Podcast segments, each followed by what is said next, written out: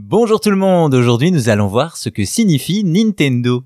On le voit et l'entend tellement souvent que l'on ne fait même plus attention, mais Nintendo a une signification en japonais. Cependant, l'histoire n'a pas réellement tranché et plusieurs théories se confondent sur le sens du nom de la firme nippone. En 1889, Fusajiro Yamauchi, un artisan japonais, fonde l'entreprise Nintendo Kopai. À l'époque, il n'est évidemment pas encore question de jeux vidéo, mais bien de cartes à jouer traditionnelles appelées Anafuda, que l'on pourrait traduire par jeu des fleurs. C'est plus tard, après être passé aux jeux vidéo, que le kopai signifiant carte disparaît. Ainsi, le mot Nintendo ferait référence à une phrase en japonais que l'on pourrait traduire par le message d'espoir Laissez la chance au ciel. Cependant, ce n'est pas si simple.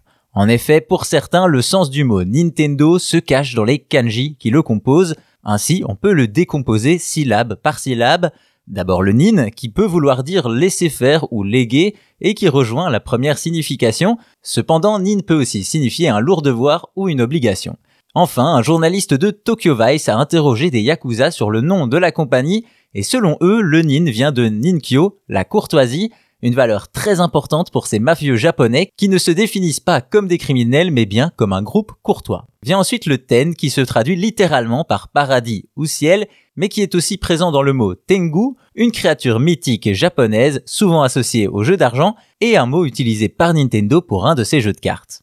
Après le nin et le ten vient le do qui signifie temple ou sanctuaire, un mot que l'on retrouve souvent à la fin des noms de compagnies japonaises pour ajouter du prestige.